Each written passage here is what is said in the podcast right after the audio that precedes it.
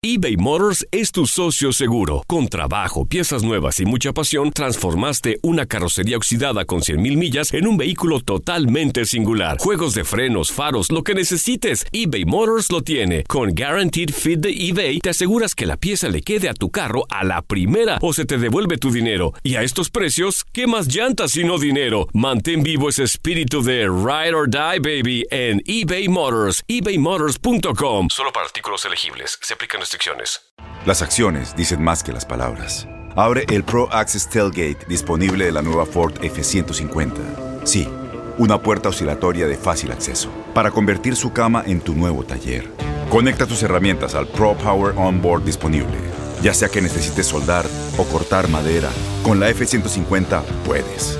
Fuerza así de inteligente solo puede ser F-150. Construida con orgullo Ford. Pro Access Tailgate disponible en la primavera de 2024. When something happens to your car, you might say,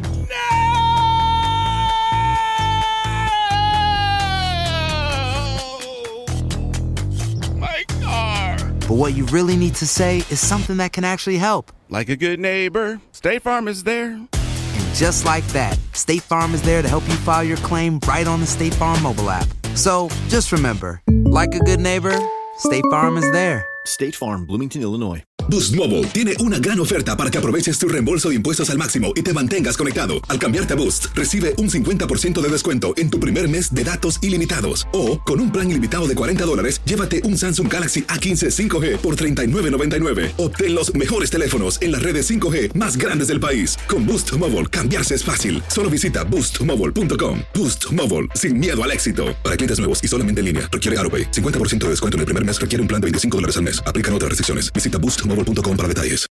El siguiente podcast es una presentación exclusiva de Euforia On Demand. Este comentario no lo podemos comenzar única y exclusivamente con lo que la prensa trae hoy. Tenemos que ponerlo en contexto. Estamos a 10 de diciembre de 2018. Está por terminar la primera mitad del cuatrienio.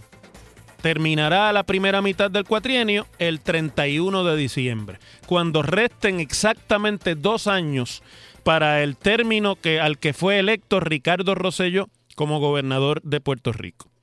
Y en el calendario de la política puertorriqueña, las candidaturas y las campañas políticas, mientras más difícil es gobernar al país, mientras más crítica es la situación fiscal de Puerto Rico, mientras peor es el desempeño económico del país, mientras más difícil se hace para establecer política pública inteligente y razonable en el país por diversas razones, más temprano empieza el calendario electoral, porque se generaliza en la opinión pública y en todo el electorado un sentimiento primero de insatisfacción y de impotencia ante los enormes problemas que Puerto Rico enfrenta. Y eso ha venido sucediendo. Mire, esto no es que está sucediendo por primera vez ahora, ni es un efecto del huracán María, aunque va a tener que ver en ese calendario de este año, sino que esa es la realidad de Puerto Rico desde que hace aproximadamente dos décadas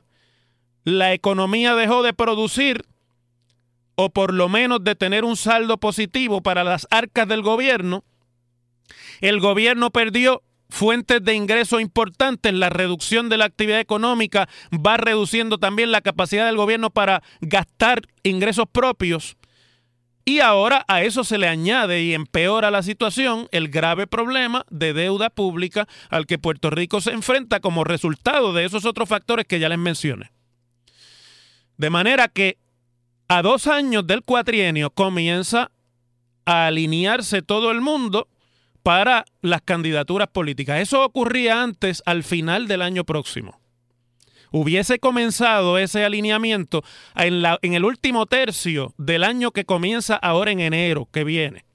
Pero en el Partido Popular ya las campañas de gobernación están abiertas y otras campañas adicionales, inclusive la de la alcaldía de San Juan ya empezó propiamente también en ese en el partido de la oposición, en el principal partido de la oposición y en el PNP, aunque no se nota porque están en el poder, hay una guerra y hay una guerra civil que ustedes y yo hemos estado viendo y que ahora tiene la consecuencia de irle presentando a los diferentes prospectos cuáles son sus, verdaderas oportunidades. Y está todo el mundo cayendo en tiempo.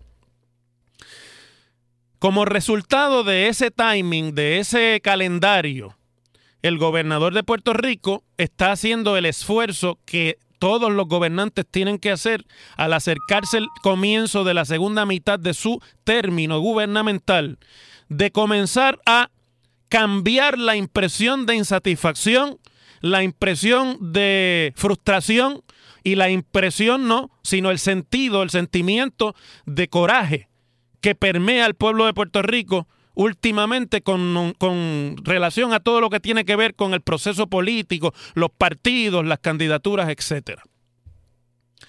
Y eso, el libro de texto dice que usted tiene que empezar el segundo año de su administración presentando buenas noticias, y tratando de hacer un resumen de algunos de los resultados que usted crea que se pueden proyectar positivos de parte de lo que usted defina que es su gestión administrativa.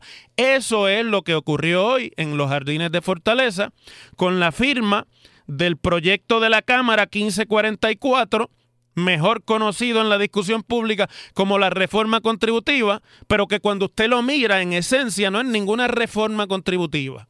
Es un cambio de política contributiva somero por encima de lo que es realmente el sistema contributivo de Puerto Rico. El sistema de contributivo de Puerto Rico con estos cambios se queda intacto. No cambia en absolutamente nada la manera, y, quiero explicar esto con cuidado porque quiero que me entiendan bien, esto no es un asunto eh, de apreciación, esto es un asunto de contenido de, de cómo que se gobierna no va a cambiar el hecho de que nuestro sistema contributivo está montado sobre dos cosas principales. El impuesto a los ingresos de las corporaciones y los individuos, que se llama income tax. Eso no va a cambiar, así va a seguir siendo. Segundo, sobre un cambio que se le hizo, más radical y realmente un cambio, en el cuatrienio de 2005 a 2008 o 9, en que se creó y se, sustituyó el impuesto aquel que se cobraba en los muelles a los artículos de consumo por un impuesto de ventas y uso que es un sales tax a la Puerto Rico. Y ese es fundamentalmente nuestro sistema contributivo. Así va a seguir siendo y nada de lo contenido en lo que hoy se firmó lo cambia ni lo reforma.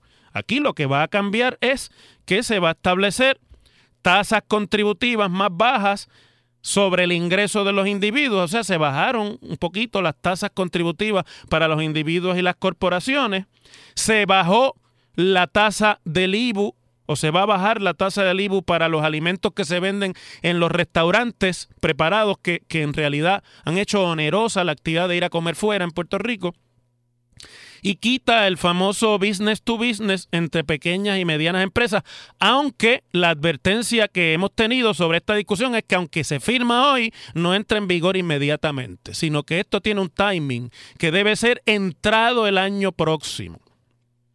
Quizás en la segunda mitad o en el último tercio del año próximo.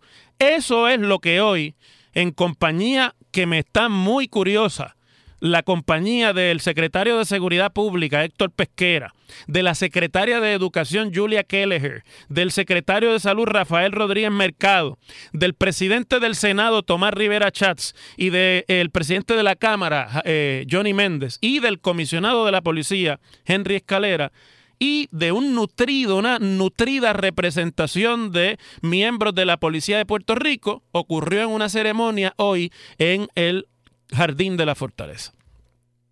Digo que me resulta curiosa la concurrencia porque Héctor Pesquera, Julia Kelleher, Rafael Rodríguez Mercado y Henry Escalera están los cuatro en la cuerda floja de la opinión pública por su desempeño como miembros del gabinete. Yo estoy seguro que a esa ceremonia invitaron a todos los miembros del gabinete debe, ser así, porque es una ceremonia de logros, por así decirlo. Pero allí aparecieron los que se quieren poner en récord como los más leales de todos los leales, por si acaso están pasándole tábula rasa al gabinete del señor gobernador.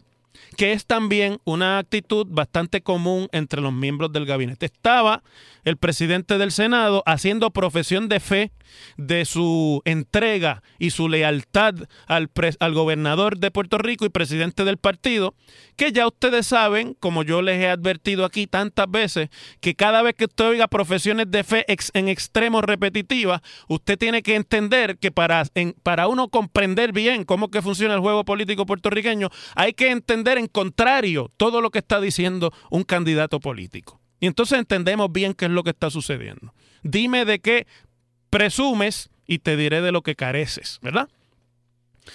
Bueno, pues finalmente, a mí me parece que lo más importante que sucedió allí hoy es lo que menos atención ha tenido, por lo menos en los comentarios que yo he escuchado. Y es la línea que por lo menos en la historia que publica a esta hora el periódico El Nuevo Día, se lee hacia el final de una nota bastante corta, porque lo que más destacan es el tuit de Fortaleza. Fortaleza es un tuit con un retrato de Rivera Chats entregando sus armas al gobernador Ricardo Rosselló. Mire qué casualidad. De todo lo que había que recoger allí, Fortaleza destacó que el presidente del Senado se entregó en armas allí. Y hizo profesión de fe.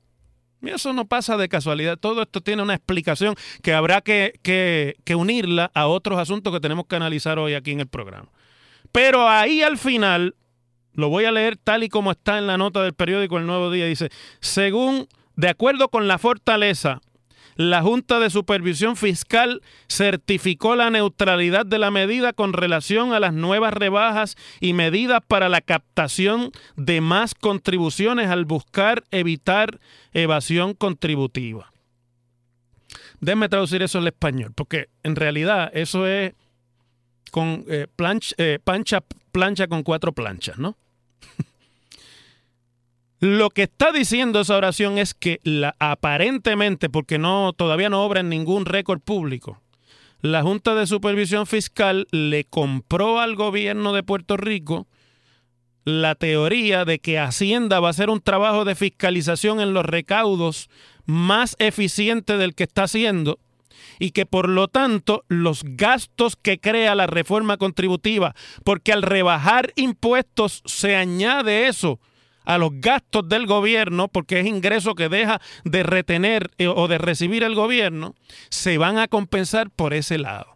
Esa para mí es la noticia más importante, porque lo que ha dicho la Junta de Supervisión Fiscal todo este tiempo, en este juego de pitcher y catcher, o de, o de policía y, y delincuente, o de gato y ratón que se han traído la Junta y el gobierno en los dos años que van de cuatrienio, es que no es neutral la legislación contributiva y que y le advirtió en varias comunicaciones al gobierno que no encontraban neutralidad en la legislación.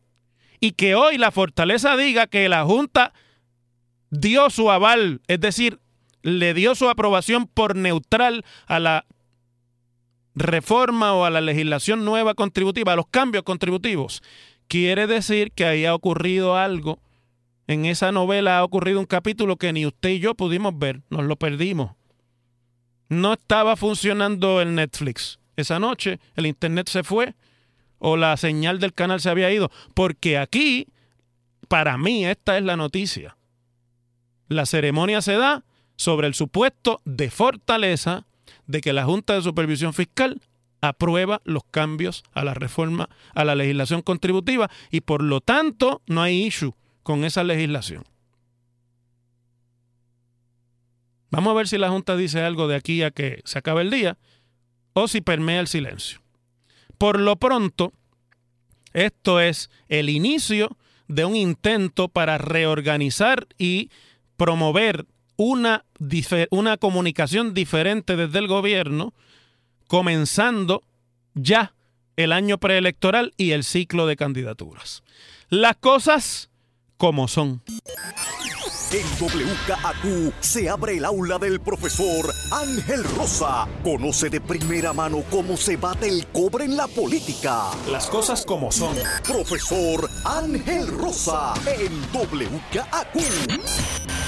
Bueno, yo no voy a utilizar el escaso tiempo que tengo en esta hora que estoy con ustedes. Esta hora en realidad son 40 minutos, porque tenemos, gracias a Dios, muchos comerciales y auspiciadores que hacen posible el que nos mantengamos en el aire, además de ustedes que nos prestan su audiencia y que además ha sido eh, refrendada en la encuesta más reciente como que estamos realmente pulverizando los números en todos eh, los horarios, incluyendo este de las 2 de la tarde. Por lo tanto, no voy ahora yo a utilizar el preciado tiempo que tengo para resumirle a ustedes lo que todos ustedes saben que pasó el viernes pasado en horario prime time de televisión y sin lugar a dudas estoy seguro que será el, el evento televisivo de mayor audiencia en Puerto Rico este año. Cuando llegue, si es que están haciendo encuestas de televisión ya, ustedes verán el parteaguas que fue ese momento de nuestra vida colectiva de este año político en el que se paralizó todo para estar pendiente de la primera acusación de un panel del fiscal especial independiente contra un secretario de justicia. Momento de mucho drama en el que la jueza que tenía a su cargo la vista de regla 6 o de determinación de causa para arresto, Yasdel Ramos Colón, determinó no causa en todos los cargos que el panel del fiscal especial independiente trajo a consideración del tribunal contra la secretaria de justicia. La determinación de no causa contra la secretaria de justicia he dicho en el fin de semana en las redes sociales y lo quiero decir y sostenerlo aquí, la convierte en una gigante ante la opinión pública. Políticamente hablando es una enorme derrota para el presidente del Senado, Tomás Rivera Schatz, y toda la madeja de controversias públicas e internas que se han desatado en la guerra que han sostenido sin cuartel la presidencia del Senado y su presidente Tomás Rivera Chats contra el gobernador de Puerto Rico y los allegados al gobernador de Puerto Rico. La presencia hoy del presidente del Senado en Fortaleza, además de obedecer al hecho de que él es presidente de una de las dos cámaras que aprobó la legislación a firmarse, y su entrega de armas allí públicamente, tienen que ver con el hecho de que Olvídense de si la jueza tenía o no la evidencia, porque oíganme, esto es uno de los asuntos en los que más análisis de cafetín he escuchado yo y he visto yo en las últimas 48 horas. Ahora todo el mundo sabía. Ahora todo el mundo tenía dudas. Ahora todo el mundo podía prever el resultado, porque así es aquí. Este es el país donde todo el mundo se mata antes de las elecciones y al día después le dicen al que ganó todo el mundo que votó por él. Entonces, si fuera así, no hubiese elecciones por uno, por punto ciento ni por punto ciento. Eso es naturaleza humana y nadie quiere equivocarse. Yo no entro en el asunto técnico legal porque ya les he dicho muchas veces que esa no es mi especialidad. Puedo entenderlo tengo algunas eh, maneras de, de, poder analizarlo y entenderlo inclusive con precisión, pero como no es mi especialidad no me voy a poner aquí a presumir de lo que uno no debe.